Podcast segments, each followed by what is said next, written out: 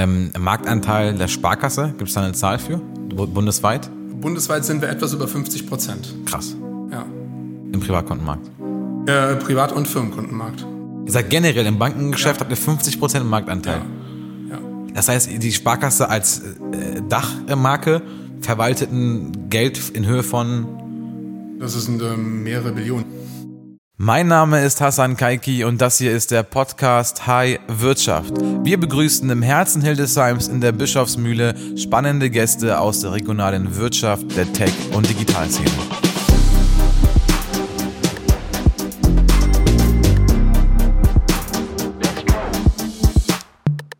Ich freue mich extrem auf den heutigen Termin mit unserem Podcast-Gast. Und zwar, wir sprechen mit Ingmar Müller. Ingmar, du bist im Vorstand der Sparkasse Hildesheim-Goslar-Peine, quasi im Management eines Unternehmens, was zu den wichtigsten Unternehmen der Region gehört. Herzlich willkommen. Dankeschön. Vielen Dank. Ähm, bevor wir in die, in die ähm, geschäftlichen Themen einsteigen, mhm. würden wir gerne ein bisschen mehr von dir erfahren. Das bedeutet, ähm, wer bist du? Wo kommst du eigentlich her? Ich hab, wir haben eben schon ein bisschen vorher geplauscht und äh, du bist gebürtiger Frankfurter. Und genau. wie, wie hat so deine Sparkassenkarriere begonnen? Ja, eigentlich so ganz klassisch. Ne? Also ähm, wenn man in, in, der Region Frankfurt am Main groß wird, dann hat man eigentlich nicht viele Optionen. Dann wird man entweder Versicherungskaufmann, Anwalt oder Bankkaufmann. Äh, hat man zumindest so manchmal den Eindruck, wenn man äh, in Frankfurt unterwegs ist. Und äh, so war es bei mir auch. Ich komme eigentlich aus einer klassischen äh, ja, ähm, Handwerksfamilie, wenn man so will. Echt? Also wir okay. hatten eine Bäckerei ähm, im, äh, im größeren Familienkreis gehabt und äh, mein Vater hatte sich dann dagegen entschieden, damit einzusteigen, ähm, weil es nicht so seine Leidenschaft war und ist dann zu Fraport gegangen, hat dann dort eher so die, ähm, die Managementseite aufgeschnappt, hat sich wirklich so vom Kofferträger bis zum äh, dann später wirklich oberen Management hochgedient. Ähm, also habe ich auch sehr früh gelernt, dass harte Arbeit sich auch auszahlt und äh, meine Mutter war bei der äh, städtischen Sparkasse Offenbach gewesen und dort im Vorstandssekretariat. Und so hat ah, man okay. beide Welten so ein bisschen mitbekommen. Und ähm, da sich auf der Seite bei Fraport viel verändert hatte und ich auch da auch ein Praktikum gemacht hatte und es hat mir nicht ganz so super gefallen, ähm, bin ich dann eher auf die Bankenschiene gewechselt und äh, habe dann eine Sparkasse gesucht, wo meine Mutter keine Einflussmöglichkeiten hat, weil ich das nie wollte, ähm, dass man irgendwie über Vitamin B von A nach B kommt und äh, so bin ich dann bei der Frankfurter Sparkasse gelandet. Weil das die einzige Sparkasse war, wo deine Mama gefragt hast, hast du da Connections? Und sie meinte, nee. Dann meintest du, okay, dann mach ich's da. Genau, also eine der wenigen, äh, wo, sie, wo sie niemanden kannte. Und ähm, dann äh, ja, war es auch noch die äh, damals die drittgrößte Sparkasse Deutschlands. Also war äh, ein sehr großes Institut, war auch eher Privatbanken. Äh, Style gewesen, also weniger ein öffentlich-rechtliches, hat eine andere Farbe gehabt, war ein gelb-blau hm. und war noch ziemlich kräftig im Vertrieb unterwegs. Also die Sparkasse war gelb-blau? Ja, ja die hatten andere Unternehmensfarben. Es war eine von drei freien Sparkassen. Die Nassauische Sparkasse war auch noch eine freie Sparkasse gewesen. Was, was heißt freie Sparkasse? Von einem privaten Unternehmer als Träger oder wer, wer ähm, Nein, die Träger waren, äh, also ja, die Träger waren nicht immer, nicht nur kommunal, sondern auch ähm, im Falle der Frankfurter Sparkasse die sogenannte Polytechnische Gesellschaft. Das waren also honorige Frankfurter Bürger, überwiegend Imker und Biologen, die sehr viel Geld hatten und ähm, eine Sparkasse gehostet haben, wenn man so will. Mhm. Und, äh, aber auch immer noch einen Teilbesitz dann im äh, Bereich Frankfurt am Main. Mhm. Und ähm, das wurde dann irgendwann verändert und äh, wurde dann ein öffentlich-rechtliches ja, Institut und dann auch wieder rot. Sag mal, also äh, als ich gelesen habe, dass ein Frankfurter Bankkaufmann nach Hildesheim kommt, dachte ich, jawohl. Also es wird sich auf jeden Fall, einige Sachen werden sich hier ändern, weil äh, die Welt in Frankfurt sieht ein bisschen anders aus als hier in Hildesheim. Und wenn man diese Perspektive eingenommen hat und die hierher transformiert oder hier mitbringt, dann äh, gibt es bestimmt so ein paar Momente in Hildesheim, wo du gedacht hast, ach krass, Hildesheim ist noch an der Stelle. Das macht man in Frankfurt schon ganz anders. Gab es solche Momente oder wie, wie blickst du so aus deiner Frankfurter Perspektive auf Hildesheim? Ach naja, ich habe ja nicht nur bei der Frankfurter Sparkasse gearbeitet, sondern auch bei der Taunus Sparkasse und bei der Sparkasse Mainfranken-Würzburg ähm, und jetzt eben dann hier bei der Sparkasse Hildesheim-Goslar-Peine.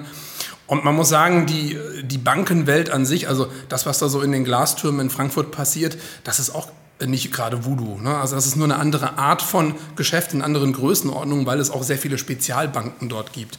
Und sicherlich dreht sich die Welt dort einfach ein bisschen schneller, was Prozesse angeht, was Strukturen angeht, aber sie dreht sich nicht besser. Und ähm, sehr vieles, was wir hier bei der Sparkasse Hildesheim-Goslar-Peine machen, ist was IT-Vorsprung, IT-Technik angeht, ähm, 100% State of the Art.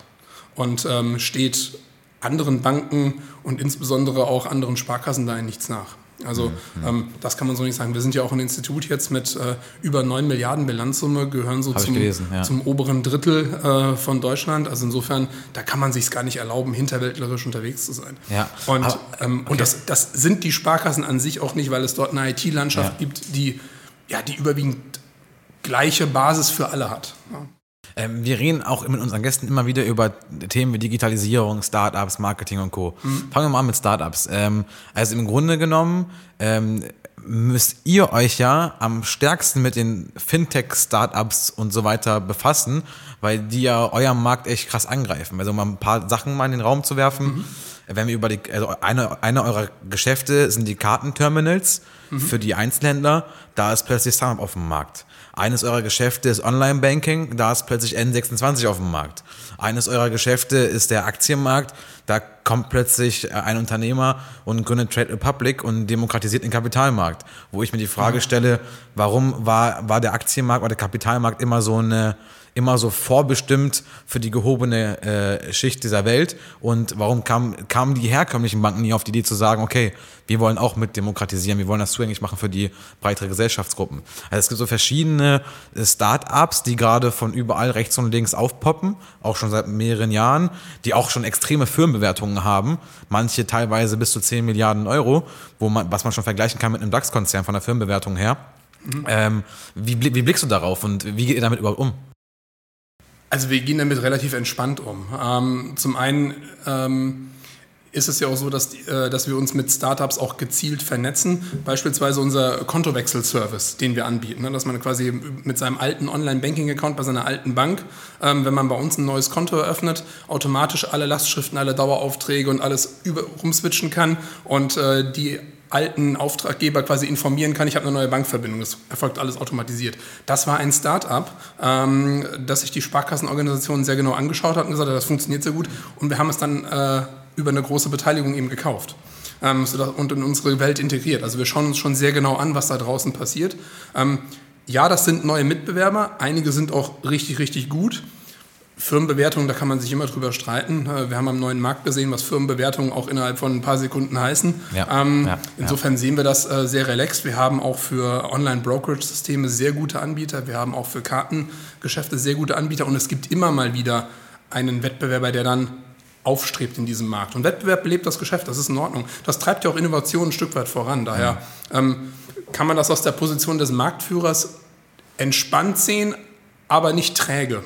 Und äh, wir haben in Hamburg zum Beispiel den äh, äh, S-Hub, das ist so unser Innovation Hub, kann man sich vorstellen wie so einen großen äh, Think Tank. Krass, das ist ja meine Frage ob ihr sowas habt. Okay. Äh, wo wir uns gezielt mit neuen Technologien beschäftigen, auch mal out of the box denken und äh, eben auch Dinge dann mit Investitionsmitteln der gesamten Sparkassenorganisation voranbringen und äh, auch mal eine Idee äh, finanzieren. Oder eben sagen, wir haben ein Startup gesehen, was uns sehr gut gefällt, wo wir sagen, das macht einen großen Mehrwert, wir laden die mal da ein und dann gibt es eben vielleicht auch daraus ein Investment oder eben nicht.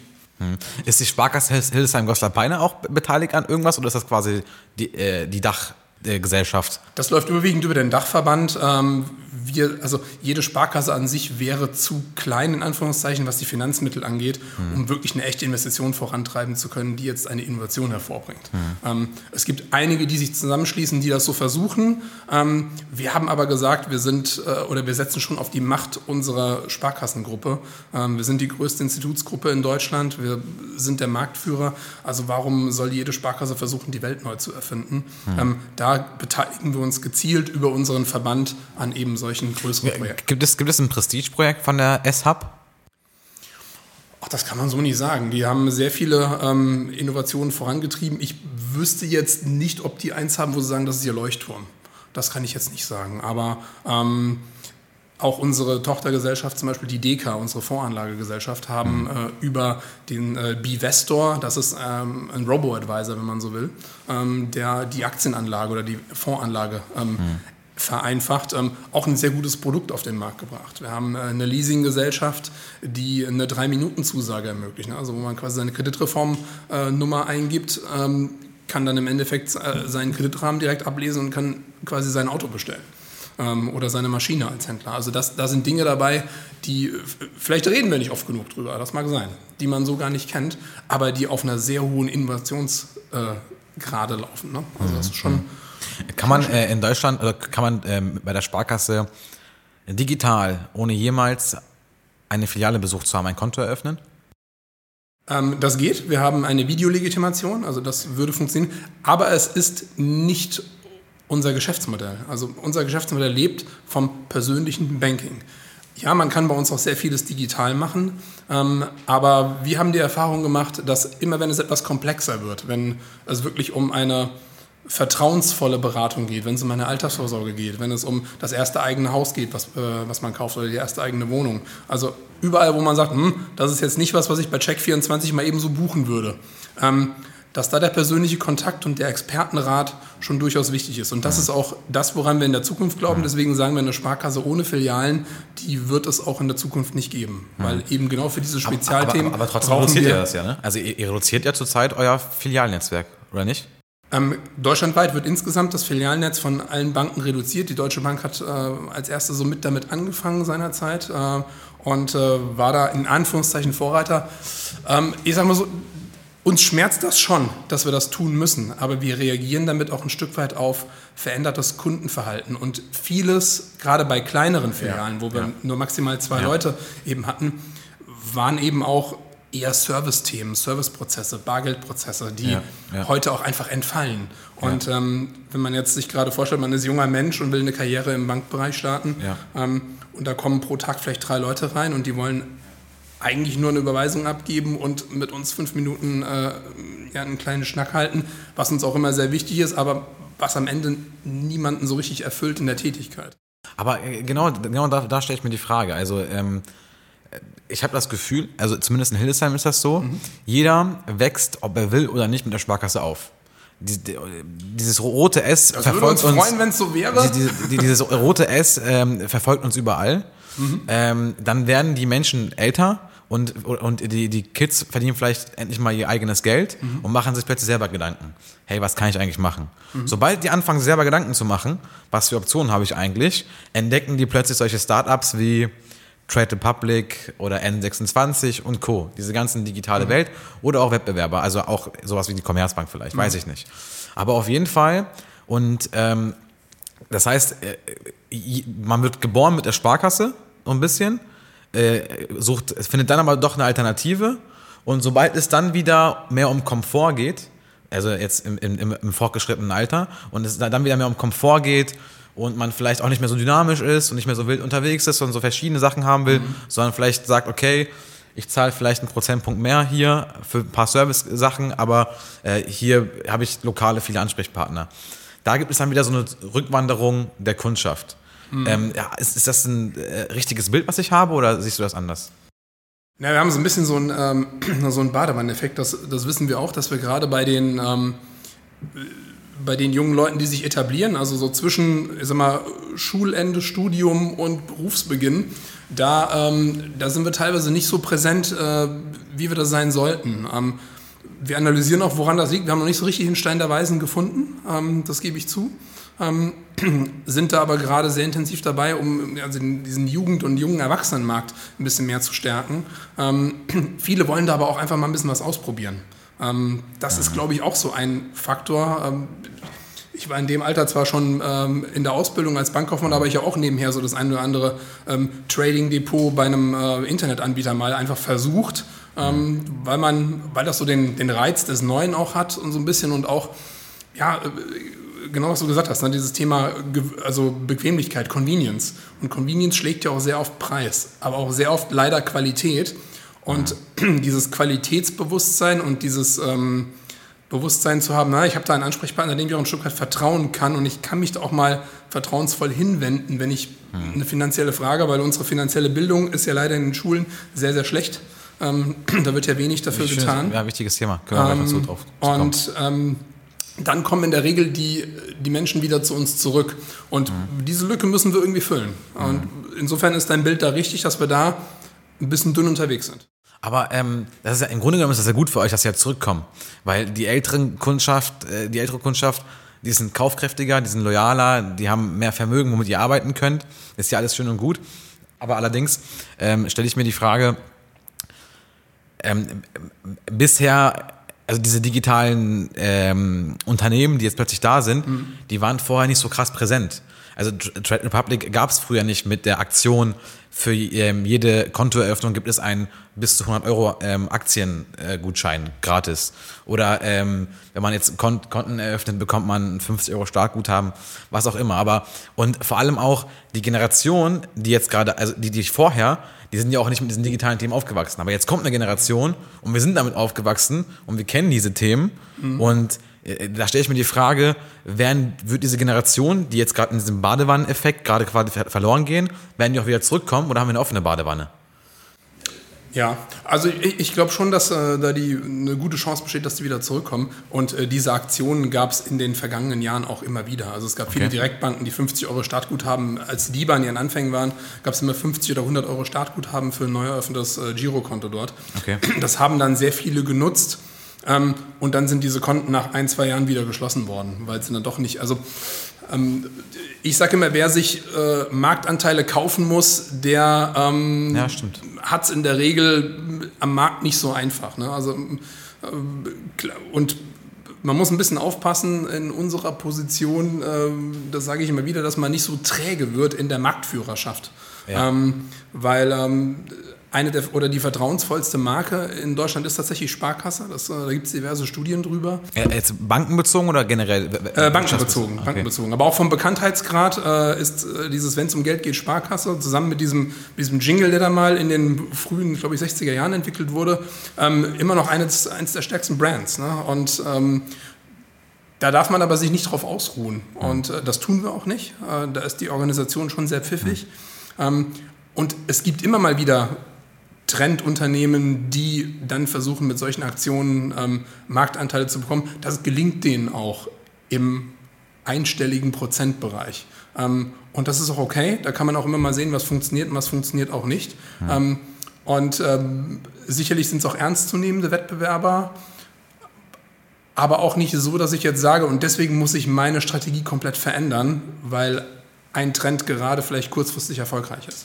Also ähm, wir glauben. Also glaubst du, dass diese, dass diese Unternehmen in 20 Jahren nicht mehr existent sein werden?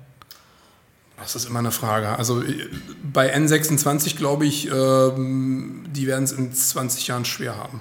Ähm, das ist auch immer eine Frage der, der Größenordnung des Unternehmens. Ähm, ab wann auch, ähm, das sieht man bei den klassischen Startup-Unternehmen, die auf einer agilen Basis aufgebaut sind, ne? also ohne Hierarchien. Ähm, spätestens ab einer gewissen Unternehmensgröße und ab einer gewissen Mitarbeitergröße fangen die dann auch an, irgendwie Hierarchien einzubauen, weil es dann zu chaotisch läuft. Also, ähm, und genauso ist es auch, wenn man sich als Bank in einen Wachstumsmarkt begibt und dann auch größer wird, wie es jetzt N26 auch passiert wird, dass dann irgendwann auch das Thema Regulatorik, Bundesaufsicht, äh, Banklizenz überprüfen, Geldwäsche-Thematiken. Und dann wird es eng, sagst du? Naja, also äh, dann wird eben genauer hingeschaut und dann werden die Abläufe geprüft. Und ähm, ab dann kommen die Datenschützer auf den Plan, die Geldwäschebeauftragten auf den Plan, Compliance-Beauftragten, die wir alle auch vorhalten müssen. Und ab dann wird es für den Kunden immer doof und für uns leider auch, weil dann müssen wir eine Komplexität einbauen, die wir selbst gar nicht haben wollen, aber die um die gesetzlichen Vorgaben zu erfüllen, leider notwendig ist. Hm. Das, das klingt so ein bisschen, als würden die Startups sich gerade so auf einer Spielwiese befinden ähm, bevor die in die Schule dürfen und es dann ernst wird.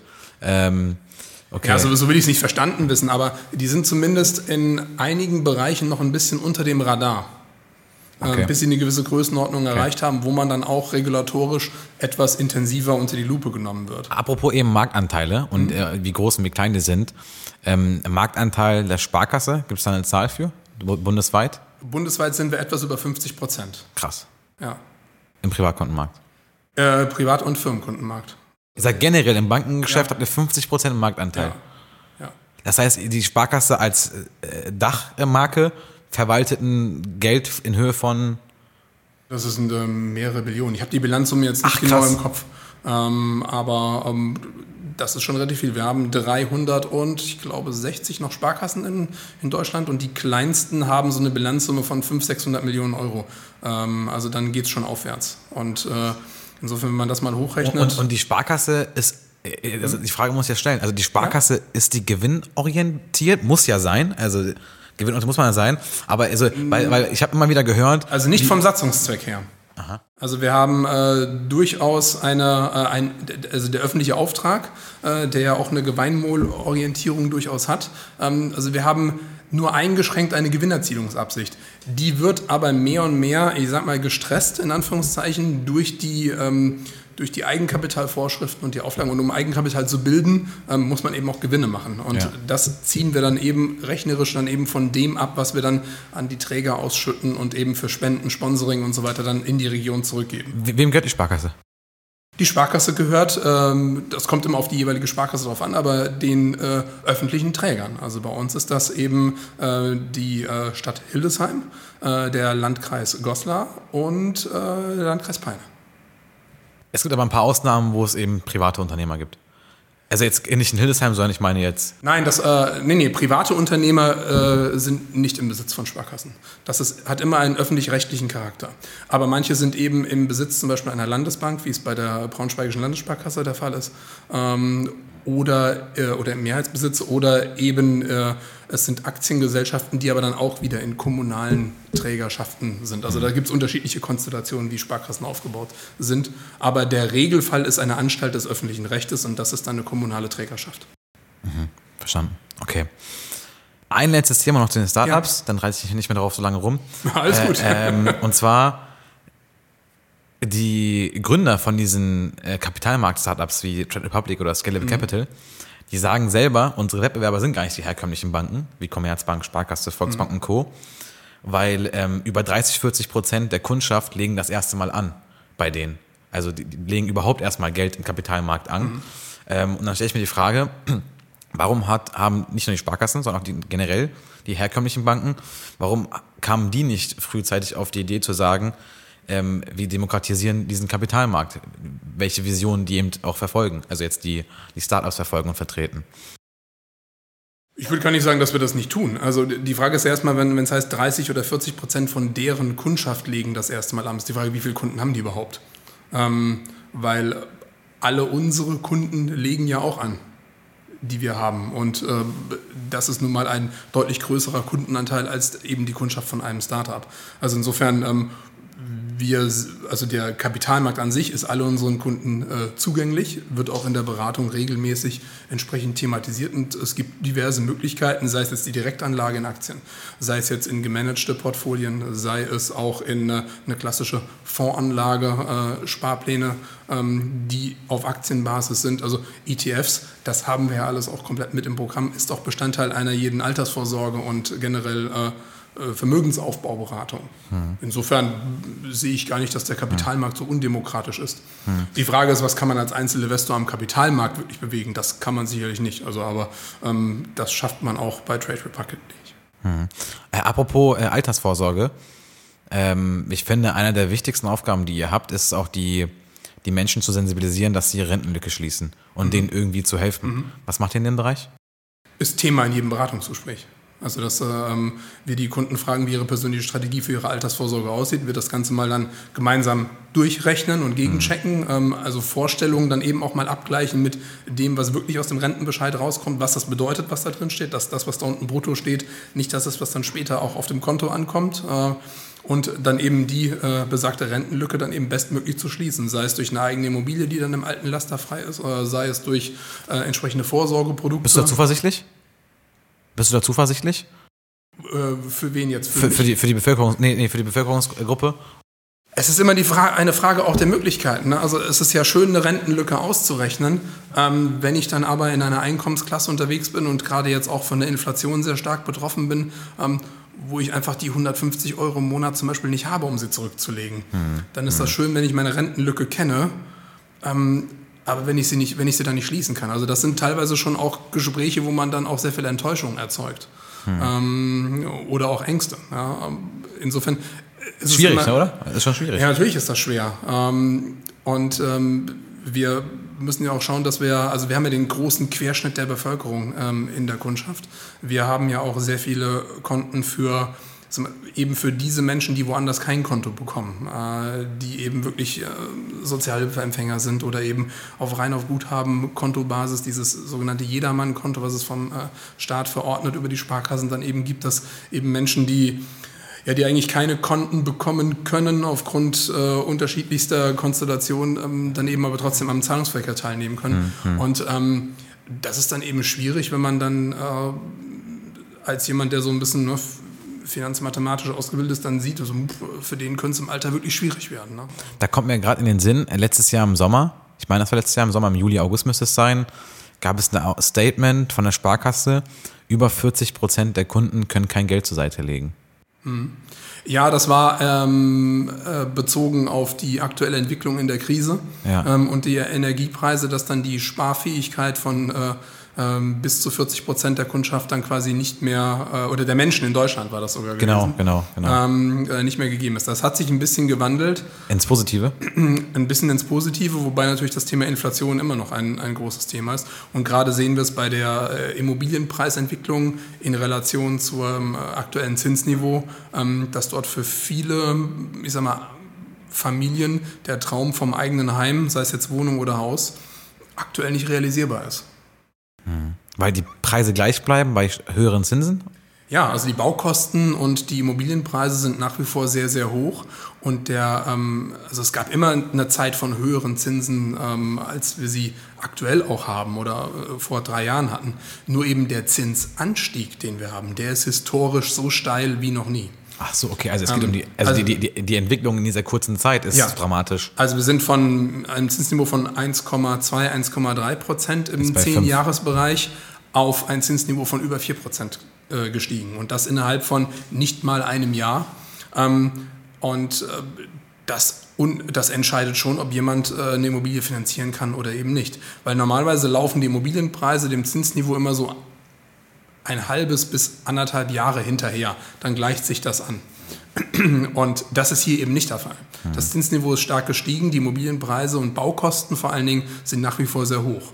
Und damit ähm, geht für viele die Finanzierung aktuell nicht mehr auf. Würde es sich jetzt stabilisieren, also die, die, die Zinsrate, oder meinst du, dass da kommt noch was auf uns zu? Also wir erwarten tatsächlich noch einen leichten Zinsanstieg. Ach krass. Ähm, ein oder zwei Zinsschnitte von der EZB glauben wir schon, dass noch kommen werden. Äh, nicht mehr in der Größenordnung, wie wir sie aktuell haben, aber die, die Europäische Zentralbank muss die Inflation bekämpfen. Und das geht nun mal, indem man Geld aus dem Markt nimmt also sprich das Zinsniveau erhöht, ist eine Maßnahme dazu. Mhm. Ähm, damit heizt man auch auf der anderen Seite ein bisschen die Rezension an. Also mhm. das ist schon ein sehr, sehr zweischneidiges Schwert, was da gerade gespielt wird. Und aus meiner Sicht ist es so, dieser krasse Zinsanstieg ist ein Zeichen dafür, dass die Geldpolitik der letzten Jahre vielleicht sehr kurzsichtig war und nicht wirklich langfristig stabilisierend. Also das mhm. Niedrigzinsniveau war für die Wirtschaft langfristig nicht gesund ähm, und wird jetzt eben in sehr kurzer Zeit sehr schnell aufgeholt. Äh, wobei ich auf der Firmenkundenseite sagen kann, wir haben einen sehr gesunden Mittelstand in Deutschland. Da gibt es wenige Unternehmen, die jetzt in starke Schwierigkeiten geraten, weil wir wirklich eine sehr, auch gerade hier in der Region, eine sehr stabile und sehr prosperierende Region sind, ähm, sodass es dort wenig Sorge gibt, dass da auch noch Arbeitslosigkeit dann auf der Privatkundenseite dazu kommt. Was für einen Anteil habt ihr, äh, Privatkundengeschäft und Firmenkundengeschäft? Prozentual, na, das ist so etwa 60 zu 40, also 60 Prozent Privatkundengeschäft, 40 Prozent Firmenkundengeschäft. Bezogen auf äh, die ähm, ausgeschöpften Kreditgelder, bezogen auf die Einnahmen, die er erwirtschaftet oder worauf bezogen? Ja, ist immer bezogen auf den Anteil an der Bilanzsumme, ja, wenn man so will. Okay, Anteil ja. an der Bilanzsumme, okay. 60, 40, also ein bisschen mehr privat als Geschäft. Ein bisschen mehr privat. Und ähm, äh, die, die größten oder wichtigsten Kunden in Hildesheim, Goslar Peine, sind wahrscheinlich Industrieunternehmer, die mit höheren Transaktionsvolumen arbeiten und äh, vielleicht auch Automobilzulieferer sind oder sowas. Also die größten Firmen, die es eigentlich so gibt. Ja, auch. Ähm, wir haben sehr viele Immobilienkunden, äh, die größere Projektentwicklung äh, betreiben. Das ist eins unserer, unserer stärksten Felder. Wir haben ja auch eine eigene Projektentwicklungsgesellschaft, äh, dass wir auch gemeinsam mit Kommunen Baugebiete realisieren, mhm. Gewerbegebiete realisieren. Mhm. Aber die Hauptfirmenkunden sind tatsächlich so die Technologieunternehmen, Produktionsunternehmen, aber auch der klassische, ich sag mal, Mittelstand im Handwerksbereich, ähm, im Geschäftskundenbereich, das Kiosk von nebenan. Also wir haben die breite Masse an Kunden. Und ähm, das macht das Firmenkundengeschäft ja auch so interessant. Hm. Wie viele Firmenkunden habt ihr in Hildesheim? Ähm, wir zählen ja nicht nur Hildesheim, sondern die gesamte Region. Ja, ja, und ja, ähm, wir können sagen, dass wir da auch so ungefähr bei einem Anteil von äh, 52 Prozent liegen der Kunden. Äh, Marktanteil? Ja. Jeder zweite, jede zweite Firma ist bei euch Kunde? Kunde oder hat ein Zweitkonto oder ein Hauptkonto, je nachdem. Also gerade bei den größeren Firmenkunden sind wir nicht alleine Bankverbindung, ja, das ähm, klar. weil äh, das wird vom Volumen auch irgendwann kritisch. Empfehlen wir auch keinem Mittelständler, nicht auf ein Pferd zu setzen. Ähm, und äh, da sind wir meistens im guten Wettbewerb mit einer regionalen Volksbank, mit denen wir auch ein partnerschaftliches Verhältnis pflegen. Also wir sind, wir sind zwar Wettbewerber, aber wir arbeiten alle daran, ähm, sagen wir, den Kuchen größer zu machen. Zum Beispiel auch mit unserer Wirtschaftsförderungsgesellschaft, mit der HIREC zusammen. Äh, da ist ja auch die Volksbank mit dran beteiligt und das ist einfach ein Top-Miteinander. Ist übrigens ein Alleinstellungsmerkmal in Hildesheim. Hildesheim. Das äh, kenne ich so aus anderen Regionen nicht. Ich habe jetzt schon einige kennengelernt. Also das ist hier wirklich großes Kino, was da passiert und äh, mit welchem Spirit und mit welchem Verständnis man hier in der Region gemeinsam unterwegs ist. Kenne ich so nicht. Finde ich super. Krass. Ähm, wenn du an die Marke Sparkasse denkst, mhm. welche drei Gefühle sollte der Mensch haben, der Hildesheimer haben, wenn er euer Logo äh, ähm, irgendwo am Straßenrand sieht? Drei Gefühle. Also, hm. also ich würde sagen, als erstes Vertrauen. Mhm. Vertrauen und Sicherheit, ähm, äh, weil das mit das Größte ist, was eine Sparkasse ausstrahlt. Ähm, mhm. Wir würden uns freuen, wenn er uns auch innovativ fühlt ähm, und äh, auch durchaus, äh, ja, ich sag mal, ähm, manchmal nicht ganz so klassisch Sparkasse, äh, weil ich glaube, dass das Image noch nicht das oder nicht mehr das ist, was wir eigentlich mittlerweile verkörpern als Sparkassenorganisation mhm. und auch als Sparkasse Hildesheim-Goslar-Peine, äh, weil wir bei vielen durchaus, ich sag mal, ähm, kreativer und innovativer sind, als man so eigentlich meint. Beispiel unsere Sparkassen-Banking-App ähm, ist deutschlandweit mit die beste, die es gibt äh, und auch von diversen Instituten ausgezeichnet. Ähm, nutzen viele gar nicht so intensiv. Auch das Thema Apple Pay, wie einfach dieser Registrierungsprozess ja, bei uns ist. Ja. Ich bin genau die andere Zielgruppe. Ich ja. gehe bargeldlos aus dem Haus und äh, benutze eigentlich in meinem Wallet nur die Sparkassenkarte oder die Amex. Ähm, wobei aber auch da, auch so eine Frage, ähm, jetzt vielleicht wirst du es auch nicht so genau wissen, aber äh, in vielen Läden, wo ich hingehe, sagen die beim Kartenterminal, äh, wenn es die Sparkassenkarte ist, dann funktioniert das nicht. Da haben wir Probleme mit, mit den Terminals.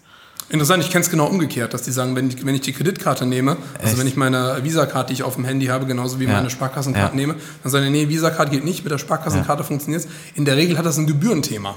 Äh, Kreditkartentransaktionen sind ein bisschen höher als unsere Sparkassenkartentransaktionen. Das wollen die Händler manchmal nicht und schalten das einfach so ein bisschen ab. Ja, also Kreditkarten schalten sie meistens sowieso ab und bei den ähm, bei den normalen Karten, also Girokarten nennt man das, glaube ich, ja. dann, ne? Also, ja, Girocard. Ja, und da hatte ich halt immer Probleme bei der Sprache. Aber vielleicht war es auch nur Zufall. War in zwei, drei Cafés hier in Hildesheim. Verstanden. Okay, wir äh, schlagen mal die Brücke Richtung wieder Zukunft mhm. und Zukunft in der Hinsicht Bildung, finanzielle Bildung in den Schulen. Mhm. Wo fehlt es da? Naja, es ist in den Schulen einfach gar kein Lernfeld. Ne? Also ich sag mal, die Leute kommen äh, ins, ins Studium, sollen ihre erste eigene WG gründen und wissen nicht, wie sie, äh, wie sie sich versichern sollen, wie überhaupt ein Vertragsverhältnis aussieht. Das wird einfach nicht beigebracht. Das ähm, musste ich mir auch in Anführungszeichen selbst beibringen oder es wurde mir dann über die Berufsschule in der Bankkaufmannsausbildung beigebracht. Aber ich glaube, so ein, ähm, so ein Teil Vorbereitung aufs finanzielle Leben, sollte schon Teil äh, der Realschule und der Oberstufe sein, weil ähm, da kann man schon in den ersten Jahren viel falsch machen als junger Mensch. Und, ähm, kann die Intelligenz ja. der, ähm, der nächsten Generation in, in Sachen Finanzen, kann ja auch dazu beitragen, eben solche Rentenprobleme auch zu lösen, wenn die früh genug da sich mit auskennen. Ja, keine Frage. Ähm, unterstelle sogar, dass ein Teil äh, der Rentenprobleme ähm, aufgrund der, ähm, des Generationenwandels und der, der Erbenthematik auch äh, sich egalisieren will. Wir erleben das heute bei den jungen Menschen. Ähm, dass für die das Thema Altersvorsorge eine ganz andere Rolle spielt, als es noch für mich oder für meine Eltern gespielt hat. Aus folgendem Grund. Also gilt natürlich nicht für alle, aber für, einen, sag mal, für, die, ähm, ähm für die Mittelschicht der Bevölkerung ähm, die haben mindestens schon mal von den Großeltern in irgendeiner Form etwas geerbt. die Eltern haben jetzt noch mit was aufgebaut. Das heißt also, die heutigen Kinder wissen, dass sie ein gewisses Polster durchaus bekommen werden. Also insofern ist deren ähm, Gedanke an Entbehrung, wie es jetzt zum Beispiel die, ähm, die Großeltern oder Urgroßeltern noch kannten, dass nach dem Krieg Dinge aufgebaut und gespart werden mussten und dass man wenig hatte. Ähm, das erleben die jungen Menschen ja heute in einer ganz anderen Dimension, als es noch meine Eltern erlebt haben, als ich es erlebt habe und erst recht, als es meine Großeltern und Urgroßeltern erlebt haben. Und ich glaube, deswegen ist das eine Veränderung im, im Bewusstsein. Und ne? ähm, ja. ähm, das muss man, muss man sicher verstehen. Und äh, das ist bei uns auch teilweise ein bisschen schwierig, wenn man so Teams hat mit unterschiedlichen Altersstrukturen, ähm, dass dann die, ich sag mal, die, ähm, die Mit-40er, so wie ich jetzt bin, sagen, ey, wieso äh, gibt er hier nicht mal ein bisschen mehr Vollgas, weil es geht doch um seine Altersversorgung. Er sagt, ich weiß gar nicht, wovon du sprichst. Ne? Also da ist ein anderes Bewusstsein einfach da. Und ähm, ich glaube, dass äh, deshalb das Ganze noch mal viel wichtiger ist, die, äh, die Thematik finanzielle Bindung jetzt gerade in die Schulen zu tragen. Ähm, denn auch derjenige, der vermeintlich einen Polster hat, ähm, der ist ja auch dem Thema Inflation ausgesetzt. Und äh, damals 50.000 Euro sind heute auch nur noch 42.000 Euro wert, wenn man so will. Ne? Und das geht ja über die nächsten 40 Jahre so weiter. Ähm, sodass, ähm, aber aber da, da, müsst ja. ihr, da müsst ihr doch im Grunde in der Kommunikation neue Formate entwickeln, neue Kanäle bespielen.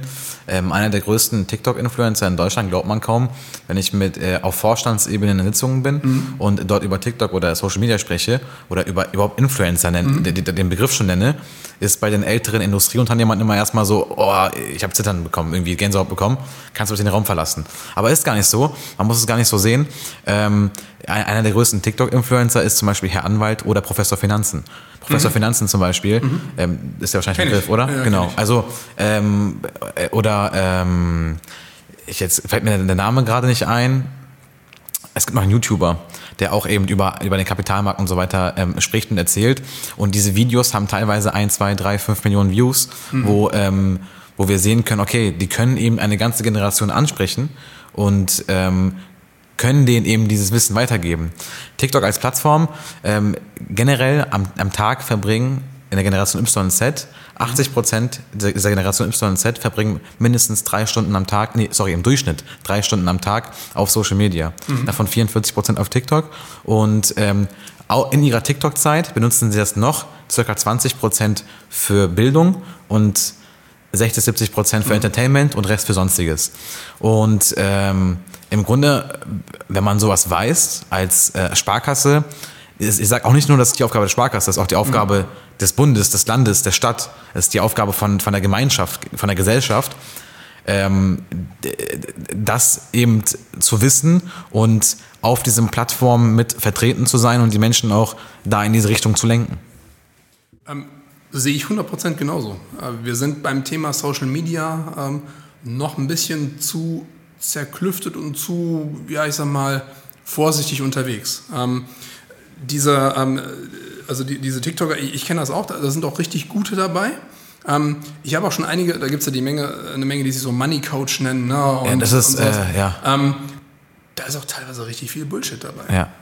Und diese Menschen müssen wir retten, dass sie eben da nicht ja. einfallen. Und, und das, ist, das ist so das, äh, das große Problem, äh, dass diese Kanäle auch nicht so ein Stück weit reguliert und reglementiert sind. Also mhm. da kann ja auch jeder alles sagen, ob mhm. das richtig oder falsch ist. Und ähm, wir werden dann teilweise auch mit, mit Aussagen im Beratungsgespräch konfrontiert, sondern da habe ich aber auf TikTok gesehen, wo ich sage, ja, stimmt aber nicht. Ne? Also ja. ähm, ist halt ja. nun mal nicht richtig. Ja. Ähm, oh, umso, umso wichtiger ist, ist es doch, dass Marken, denen man vertraut, wo man weiß, das Wissen, was da kommt, ist souverän, ist seriös, das ist gut recherchiert, darauf können wir uns verlassen, dass eure Marken da präsenter sind.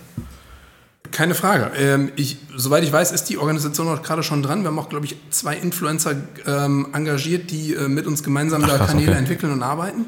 Ähm, ich habe aber noch, noch nichts gesehen, muss ich ganz ehrlich sagen. Aber bei euch wird es ja auch zentral gesteuert, ne? Also ihr, ihr, ja. die Sparkasse Hildesheim also darf selber nicht so viel machen. Ja, wir, wir, dürfen schon, es würde nur wenig Sinn machen. Ne? Also ähm, es muss ja auch ein Stück weit, ähm, also das muss ja Reichweite auch irgendwie bekommen. Und das ist so dass die große Krux. Also wir, wir haben ja auch eine eigene Instagram-Seite. Ähm, äh, wir haben, glaube ich, glaub ich gerade mal 1100 Follower oder sowas. Wenn ich da unsere Mitarbeiter abziehe, wird es dann ein bisschen dünn. Wie viel habt ihr denn? Wie viele Mitarbeiter? Gut, wir haben äh, knapp 1000 Mitarbeiter, aber, Krass. Die, aber die sind nicht alle Follower. Aber ihr habt 1000 Mitarbeiter, Hild- Sparkasse Hildesheim Wasserpeine. ja, also 985 war die letzte Zahl, ja. Krass. Also jede Entscheidung, die du triffst, beeinflusst 1000 Menschen. Ja, ich habe ja zum Glück noch zwei Kollegen, die äh, mit Ja, ja, entscheiden. klar, Aber klar, ja, aber- wir, sind- wir sind verantwortlich für äh, 1000 Wow. Mitarbeiter knapp. Ja. Das wusste ich gar nicht. Krass. Ich hatte, ich hatte, ich hatte irgendwie 200 Mitarbeiter im Kopf gehabt. Krass. Krass. Das seid ihr auch, also auch, pers auch personell einer der größten Unternehmen hier in Hildesheim. ja, also es ist verteilt auf die Land. Ne? Also, Ja, klar, klar, ja, ein paar ja, ja. noch mit dabei, aber Ja, ja, ja. kann man so sagen. Ja. Also viel mehr, ich weiß gar nicht, Stote gibt es noch, Petrofer gibt es, ein paar Industrieunternehmen gibt es, die eh viel, nee, aber auch nicht, auch nicht so viele. Krass. Respekt. Ähm, äh, sag mal, wenn man aber im Alltag jetzt damit, nimmt man das mit? Das, also weiß man das in jeder Sitzung, dass man gerade entscheidet für 1000 Leute oder eigentlich sogar für die ganze Region? Oder, oder wird das so eine Alltagsroutine und man irgendwann äh, schwebt dieses Gefühl weg? Nein, die, der Verantwortung ist man sich schon bewusst, ganz klar. Ähm, wir haben ja auch für die Region hier einen sehr starken Auftrag, den Mittelstand mit Kreditmitteln zu versorgen, die Region zu fördern, ähm, etwas für das Kulturelle äh, und äh, Soziale hier zu tun, was wir auch regelmäßig mit großen Spenden äh, dann auch immer machen. Unsere Sparkassenstiftungen, die dafür auch zur Verfügung stehen, ähm, wo wir natürlich schon auch schauen müssen, wie verteilen wir die Mittel gleichmäßig und wie verteilen wir sie auch sinnvoll. Und gerade bei den Krediten müssen wir eben, das ist so das Thema, dass wir genug Eigenkapital vorhalten, damit wir auch kreditfähig weiter sind oder kreditvergabefähig, kreditfähig sind wir hoffentlich immer, ähm, äh, dass wir auch den Mittelstand mit entsprechenden Volumina unterstützen können, weil wir dafür auch immer Eigenkapital rückstellen müssen für die ausgelagerten oder für die ausgelegten Kredite. Und wenn das dann irgendwann mal schrumpft, dann wären wir in der Kreditvergabe beschränkt. Aber ihr seid also ihr seid äh, eher der Ansprechpartner für etablierte Mittelständler, für äh, junge Startups, so in Richtung Venture Capital oder ähm, Doch auch. Also wir haben eine eigene Existenzgründungsberatung, die Beratung, äh, aber, aber keine. Äh, Ja, doch. Äh, also die Beratung führt ja hoffentlich dazu, dass äh, wir dann daraus eine Finanzierung äh, auch darstellen können mit öffentlichen Fördermitteln, mit Mitteln von uns. Ähm, da gibt es ja durchaus unterschiedliche Möglichkeiten. Ich muss sagen, da ist, da ist Hildesheim ein bisschen schwierig. Ähm, wir arbeiten aber gerade gemeinsam mit. aber auf der, auf der, also auf eurer Seite, also auf der Startup-Seite kenne ich wenige, die sagen, äh, es wäre jetzt, äh, wir brauchen gar kein Geld, sondern es gibt eher immer so das Gefühl oder die Stimmungslage ist immer eher, also wenn ich was brauche, dann gehe ich eher in Richtung N-Bank, aber äh, so Sparkasse ist jetzt nicht mein, mein äh, A-Ansprechpartner für ja, die, ja, die N-Bank leitet ja nur Fördermittel durch. Ähm, die, äh, Capital. Gibt es ja auch als Ja, okay, Gesellschaft. die gibt es Ja. als Beteiligungsgesellschaft. Genau, genau. Da braucht es aber auch immer eine Bank dazu, äh, die das Unternehmen begleitet. Okay, ja, stimmt. Also ähm, in Hildesheim ist es ein bisschen schwierig, weil die Startup-Szene hier ziemlich zerklüftet ist. Es gibt so ein paar private Akteure, die hier was machen. Ähm, es gibt ähm, äh, unsere Hirek, die Ansprechpartner ist ähm, und ähm, äh, die, die Hochschulen, die da ähm, entsprechend Ja, äh, ja. Kapazitäten haben. Aber so richtig, dass sich die alle mal treffen und gemeinsam was machen, da sind wir jetzt gerade dabei, das zu organisieren. Ähm, und ähm, unter Federführung auch der Stadt, die sich da sehr einsetzt, weil das auch ein großes Bedürfnis von Ingo Meyer ist, hier die Startup-Szene voranzubringen. Ich äh, sehe das genauso und ich glaube, wir können hier noch sehr viel mehr machen und Ja. sind auch gerade dabei, uns dort ähm, mal gemeinsam mit den Hochschulen zu sortieren, dass Startups überhaupt mal eine Anlaufstelle haben. Wenn ich hier neu nach Hildesheim Ja, komme und ja. sage, ich möchte hier gründen, Ja. mit wem rede ich? Und vor allem das Problem ist es, dass wir Hildesheimer das Gefühl haben, dass wir ständig im Wettbewerb stehen gegen andere Anlaufstellen. Also ich würde es viel mehr. Beispiel? Ich muss ähm, politisch korrekt bleiben. Ich will jetzt keine, keine konkreten In- Institute nennen, aber, aber es gibt eben Initiativen, die die gleichen Ideen haben und dann halt eben getrennt machen, statt gemeinsam das zu verwirklichen. Ja, genau, das meinte ich. Also unterschiedliche Akteure mit aber anderen Zielsetzungen als dem echten Helfen eines Also wir brauchen genau das, was du sagst. Eine zentrale Stelle, wo eben Ja. mehrere gemeinsam dahin- dahinter stehen. Genau. Aber die Sparkasse beteiligt sich jetzt nicht an Startups. Also wenn, dann gibt es Kredite, aber es gibt jetzt keine Bet- Beteiligungsgesellschaft. Nein, das machen wir nicht. Das machen wir nicht. Ist auch nicht geplant. Ähm, nein, ist auch von unserem Satzungszweck her gar nicht möglich, weil wir dann ja unternehmerische Beteiligung eingehen. Ah, okay. Ähm, Okay. Und dann entfernen wir uns von unserem Geschäftszweck. Also Okay. dann müsste man eine Venture Capital Gesellschaft gründen, aber das ähm, ist nicht unser, äh, unser Geschäftsmodell. Okay. Du hast von der Sparkassen-App gesprochen, Ja, ähm, die, wo ich täglich reinschaue. Mindestens dreimal am Tag, in der Regel. Ähm, wie viele äh, Menschen nutzen das denn aus der Region HGP? Also wir haben eine Online-Banking-Quote, die steigend ist und Ich habe jetzt ehrlicherweise keine Zahl im Kopf, wie viel Prozent davon auch die Sparkassen Bauchgefühl? nutzen. 10 Prozent, 20 Prozent? Oder sind wir Ja, schon bei schon, 50? schon ein bisschen mehr. Also ich würde sagen, 25 bis 30 Prozent nutzen von unseren Online-Banking-Nutzern auch die Sparkassen-App. Ähm, aber es ist wirklich nur ein Bauchgefühl. Ähm, Ja, das wird ja steigen. Also, ihr habt ja auch viele ältere Kunden. Wenn wenn dann die jüngeren Kunden älter werden, wenn die es ja mitnehmen Ja. und, die, und die jüngeren, also die, die dann kommen, Ja. werden es dann auch wieder nutzen. Also es ist schon absehbar, dass es bis, bis 2030 auf 50 Prozent oder so kommt.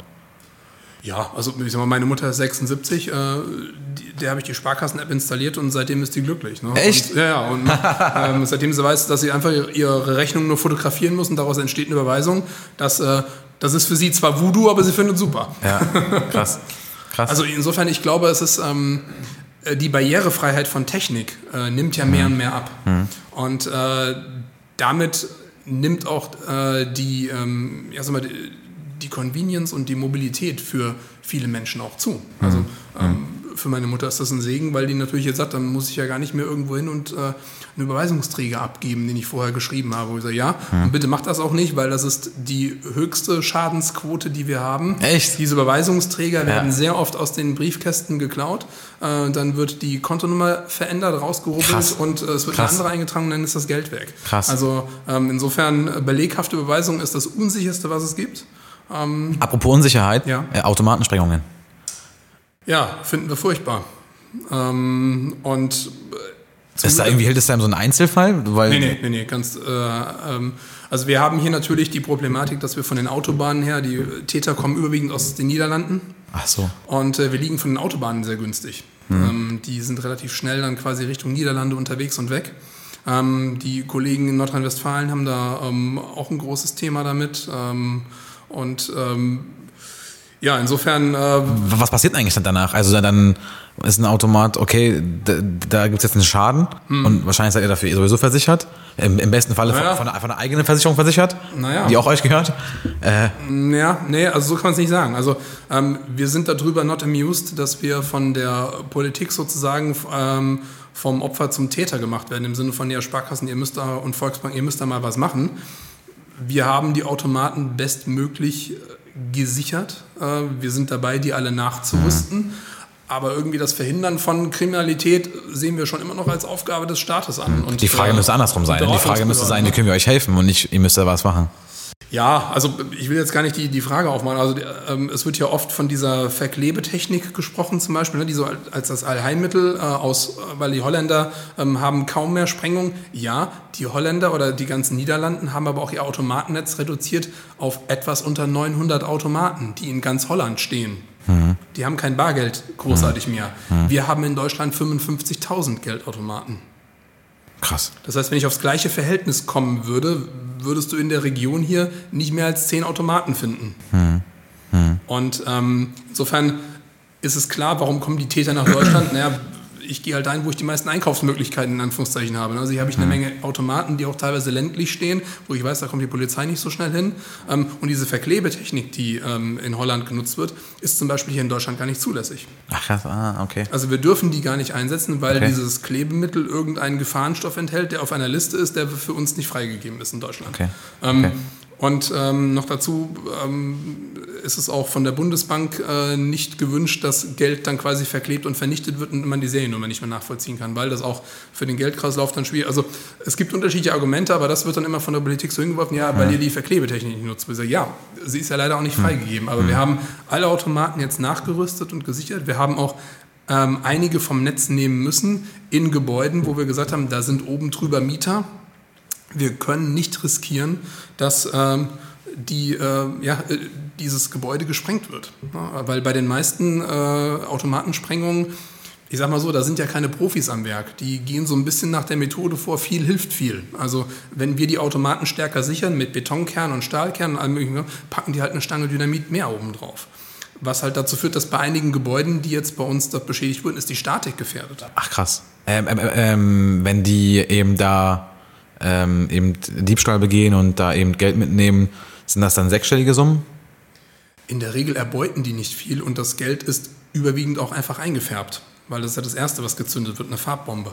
Und es gibt tatsächlich, ähm, das hört sich doof an, aber die sammeln auch das farbige Geld ein.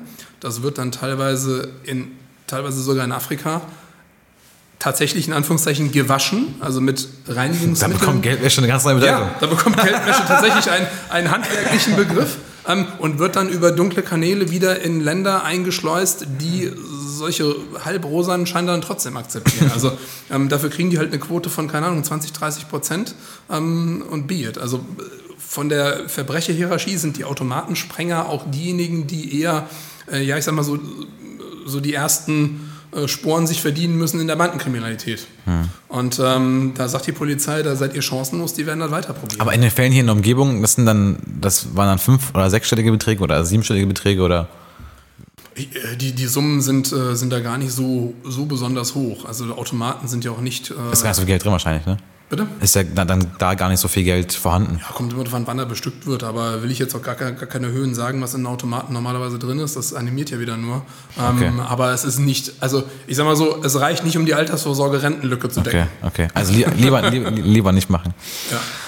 Ähm, verstanden. Aber apropos Bargeld, ähm, ich laufe sowieso rum ohne Bargeld und äh, bin, eher, bin eher geschockt, wenn ich mal Bargeld brauche. Ähm, ich war heute Morgen bei meinem Friseur und musste aber dann doch mit Bargeld zahlen. Meinte ich, ich habe nichts dabei, ich muss das nächste Mal zahlen. Meinte er, kein Problem. ähm, äh, wenn wir jetzt weiterschauen, so die nächsten fünf Jahre, das wird ja massiv abnehmen. Gibt es da eine, eine Zahl, wo man sagen kann, irgendwie jetzt schon oder 2025 ist, äh, lebt die Wirtschaft in Deutschland äh, 70 Prozent nur noch, nur noch äh, digital äh, in der Transaktion? Also richtig vorhersagen kann man es nicht. Äh, Wir das sind, ein- wir das sind, Ist-Stand? sind, also ich sag mal, Corona hat schon sehr viel dazu beigetragen, dass die äh, Kartenzahlungsquote nochmal deutlich nach oben gegangen ist. Das spielt ja euch in die Karten, ne? Das ist ja ein Businessmodell für euch. Ja, was heißt, spielt uns in die Karten? Also ich glaube, es spielt insgesamt Deutschland in die Karten. Ähm, wir sind ja eins der letzten Länder, die noch so intensiv am Bargeld kleben.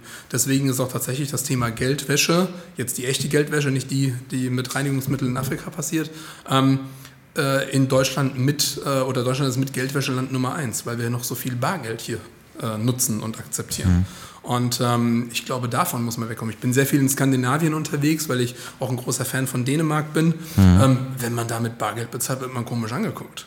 Und auch die kleinsten Centbeträge beim Bäcker und selbst die ältesten Opas und Omas, die da vor mir stehen, halten ihre Apple Watch oder ihr Handy Krass. in irgendeiner Form dort äh, an, ans Terminal und, und, und geben mit dem Brötchen nach Hause. Ne? Und äh, als ich das das erste Mal gesehen habe, habe ich gesagt, das, das glaube ich jetzt nicht. Ne? Und ähm, Ja. die, ähm, die Bargeldtransaktionen, die sind dort im einstelligen Prozentbereich. Und ich glaube schon, dass es auch Krass. dass es auch sinnvoll ist. Also äh, ganz interessant, ähm, ich hatte mal einen, ähm, einen Vortrag gesehen vom Leiter des German Center der Bayerischen Landesbank in Shanghai. Und der hat ein Foto dabei gehabt von einem Straßenmusiker, der quasi ähm, durch Musik ein bisschen gebettelt hat.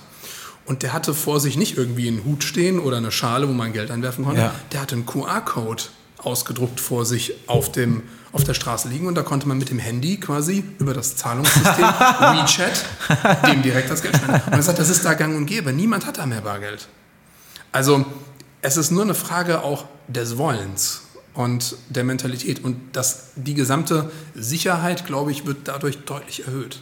Aber es entsteht auch neue Gefahr, weil ich meine, die digitale Welt hat ja auch Thema Cybersecurity, Thema ähm, irgendwie Hacken oder sowas, Thema, wenn, ein Thema haben wir bisher vergessen, Thema Krypto, Bitcoin, da kann auch mal was, was schief laufen. Also es, wir reduzieren es in der herkömmlichen Art und Weise, aber es entstehen neue Risiken, weil es ja dann plötzlich für die Kriminellen ein neues Geschäftsmodell. Ja, ähm, da ist es wiederum gut, wenn man kein kleines Startup ist, was sich einen teuren Server und eine IT-Sicherheit leisten muss und manchmal auch nicht kann, ähm, sondern äh, wie jetzt äh, zum Beispiel unsere Organisation oder jede Bank hat eine sehr hohe Anforderung an die IT-Sicherheit. Ja. Ähm, und äh, wir haben hier, das ist gerade hier in, in Hannover von unserer Finanzinformatik, ein Cyberabwehrzentrum. Ähm, weil pro Tag auf unsere Server in der Sparkassenorganisation über 600 Angriffe gestartet werden ähm, Nochmal. die abgewehrt werden. Und ähm, da muss man eben mit sehr vielen redundanten Systemen... Pro Tag 600. Ja, roundabout. Also das war mal so eine Zahl, die ich vor ein paar Monaten gehört habe. Krass. Ähm, wahrscheinlich ist die stark angestiegen. Ähm, und ähm, da braucht es eben eine sehr gute IT-Infrastruktur und auch echt gute Leute und das kostet richtig viel Geld. Ähm, und äh, das ist aber unser oberstes Gut, die Sicherheit unserer Zahlungssysteme. Hm. Und insofern äh, hm. gebe ich dir recht, dass dann andere Kanäle logischerweise mehr frequentiert werden von, hm. äh, von Kriminellen als jetzt eben die klassische Automatik. Das ist aber auch ein Wettbewerbsvorteil für euch, finde ich, weil, weil wenn, wenn ich weiß, es ist gerade eine schwierige Zeit, ähm, die Marke, die mir wirklich am meisten Sicherheitsgefühl gibt, ist, ist immer noch die Sparkasse, auch mhm. bei mir persönlich wenn ich mich mal austoben will, ist es immer noch halt sind es andere Marken und äh, ich tobe mich auch gerne auf Trade Republic und so weiter aus. Mhm. Ähm, aber wenn es um solche Themen geht und wenn man in den Nachrichten eben liest, äh, schwieriges Thema, Transaktionssicherheit, Geld gefährdet, mhm. dann rudert Kopf, man, dann rudert mein Kopf auch schon wieder zurück und sagt, hm, also mhm. da wird auf jeden Fall nichts passieren, weil da ist irgendwie auch ähm, das, hat, das hat eine andere Trägerschaft, hat einen anderen Geschäftszweck und das ist schon ein Wettbewerbsvorteil.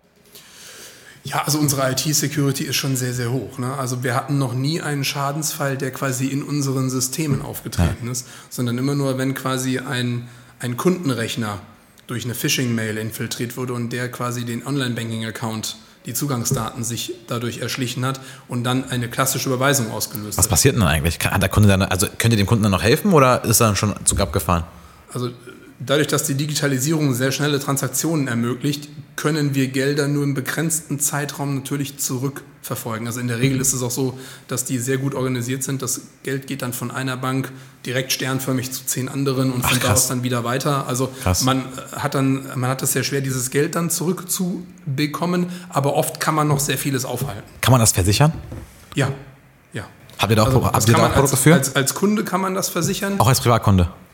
Ähm, ich sag mal so, wenn, wenn grobe Fahrlässigkeit dann im Spiel ist, was bei, nee, nee, das ist klar. was bei einer Phishing-Mail natürlich dann der Fall ist, Ach so, okay, dann, ja, ähm, dann werden sich viele Versicherungsgesellschaften dann auch sträuben. Ne? Mhm. Ähm, ähm, weil wenn man dann auf einen Anhänger geklickt hat, hatte keine aktualisierte Firewall und äh, dann ist das eingebrochen. Also in der Regel passiert das ja beim klassischen Rechner, den man so zu Hause hat, wo man nicht so sehr darauf achtet, was passiert mhm. da drauf.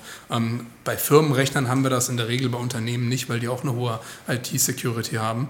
Mhm. Ähm, aber versicherbar ist das, gerade für Firmen äh, gibt es Cyberversicherungen, die auch ähm, die auch sehr wichtig sind, weil wir sehr viele Fälle schon bei kleineren Mittelständern haben, wo dann eben hm. ein Hacker die gesamten Daten gesperrt hat und gesagt hat, für das Passwort kriege ich bitte XY in Bitcoin. Hm. Hm. Und da ist der, Hin der die Empfehlung von jedem, äh, äh, wie sagen wir, von jedem äh, Kriminalbeamten, den wir schon haben, zahlen sie, haben keine Chance. Ach krass. Ja. Ich dachte, jetzt kommt so wie, sowas wie äh, einfach nicht antworten und ignorieren nee, und. Die Daten äh, sind, sind, ansonsten weg. Also haben wir sehr oft Zahlen sie überlebt. Krass. Ja. Und ähm, das ist sicherlich ein großes Einfallstor. Deswegen gerade für Unternehmen ist das Thema IT-Sicherheit ähm, immer bedeutsamer und deswegen auch, sich, sich, dagegen zu versichern, ist durchaus sehr wichtig. Deswegen ähm, auch Thema äh, beim Unternehmerforum am 31. Ja, Mai. Genau. Cyber Security. Hm. Hm. Ähm, sag mal so, als Sparkassenvorstand, wenn man jetzt wenn man jetzt einfach mal draußen mal googelt, mhm. dann äh, verdient man ja auch je nach Region sechs bis siebenstellige Jahresgehälter. Und ähm, wo legt denn so ein Sparkassenvorstand sein Geld an? Für welche so selber? Ist es eher in Richtung ETF? Bist du wilder unterwegs bei Krypto und Bitcoins? Ist es, ist es, äh, sind es Immobilien oder? Also ich glaube, da, da, ist jeder äh, so von seiner eigenen ähm, Anlagementalität ein bisschen anders. Ne? Also ähm, ich habe jetzt zum Glück vor dem großen äh, Börsencrash alles sowieso liquidieren müssen, weil ich gerade ein Haus baue. Und ah. da ist jetzt sehr viel in, in Steine und in Erde und in, äh, du, du, du, ich hab, Möbel ich hab, geflossen. Ich habe mitbekommen, du wohnst ja in Mahlatten. Ich wohne noch in Mahlatten, genau. Ach so, noch, okay. Ja. Weil ich habe das nicht mitbekommen. Äh, in dem ehemaligen äh, Haus von dem Midifox-Mitgründer. Weil dein Nachbar ist nämlich Sven Kasten, den kenne ich sehr gut. Ja. Und äh, in der Nachbarschaft ist auch äh, Stefan Kühn. Also da ist so ein bisschen die Unternehmerlandschaft irgendwie gelandet in Malatten. Aber du bist da weit ja, weg. Das stimmt. Ja, ich, äh, ich, bin nur Gast in dem Haus sozusagen auf, ah, okay. auf Mietbasis ähm, und äh, baue gerade neu. Ja, ah, ich, cool. Aber ja, insofern ist da äh, vieles hingeflossen. Aber vorher war ich, ich bin immer so jemand, der, äh, also ETFs ähm, ist ein sehr sinnvolles Anlageinstrument für den ja. Vermögensaufbau, finde find ich gut. Ähm, ich hatte einige ähm, Voranlagen von unserer DK, ähm, weil die auch durchaus mit sehr vielen Anlagen sehr gut unterwegs sind, auch nicht, nicht schlecht am Markt positioniert sind. Und ähm, einige Einzeltitel habe ich, äh, die habe ich auch heute noch, ähm, weil mich die Unternehmen persönlich überzeugen. Aber das ist eher so, da kommt das Firmenkundenherz und mir ein bisschen durch. Also ich sage mal, Teilunternehmerschaft, die man ja eigentlich mit einer Aktienanlage dann erwirbt, ähm, bei den Unternehmen, die mich so begeistern, ähm, da äh, ja, bleibe ich investiert. Sind das amerikanische oder deutsche Unternehmen? Nee, das sind deutsche Unternehmen. Ich bleibe bleib im DAX, ja. Ich bleibe im DAX. Krass. Ich Also- hätte jetzt irgendwie mit Google und Amazon und so weiter gerechnet, aber Ja, also äh, ist, ist nicht so mein Ding. Also ich äh, mache gerne das, was, äh, was auch so ein bisschen meiner Heimat dient. okay, cool. Ähm, abschließend vielleicht auch so ein bisschen ein paar Gedanken zu Hildesheim. Ja. Jetzt äh, wohnst du auch schon eine Weile hier, ähm, hast auch so ein bisschen so äh, erzählt, äh, welche Alleinstellungsmerkmale auch Hildesheim hat.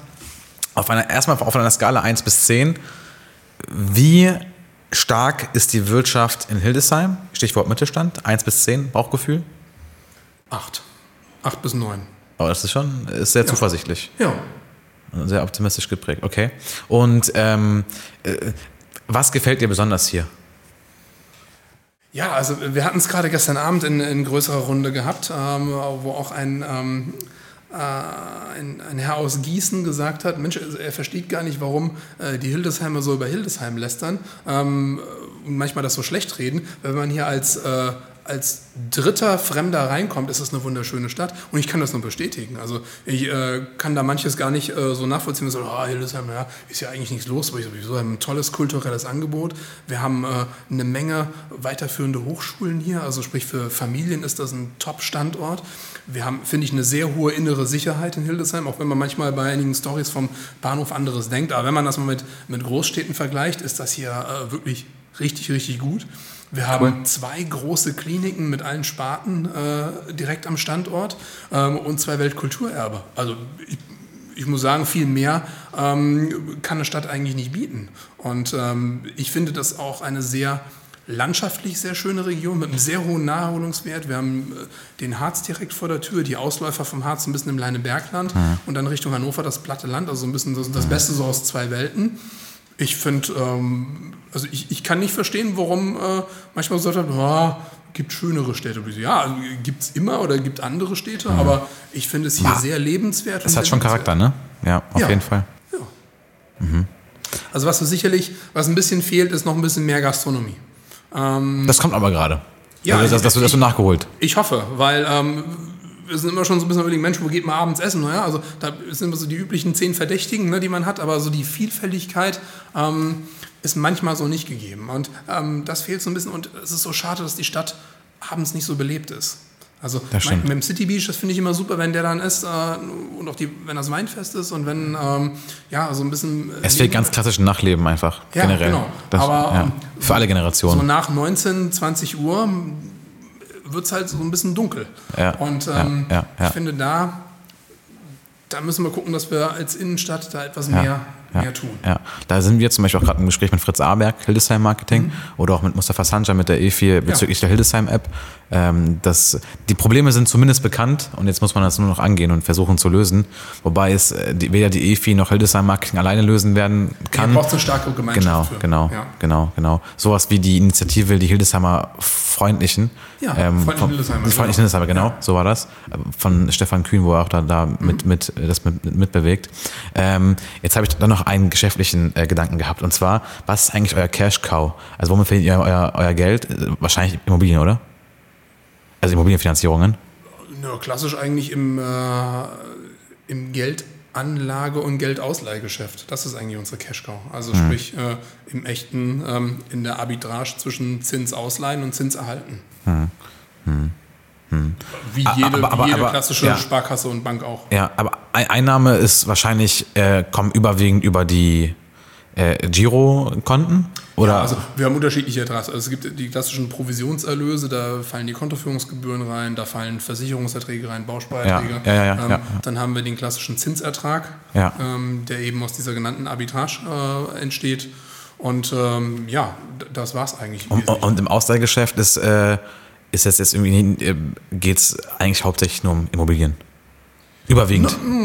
Ja, also das kann man so nicht sagen. Also, äh, Wir haben ähm, durchaus das private Investitionsdarlehensgeschäft. Da geht es um Auto, Anschaffungskredite.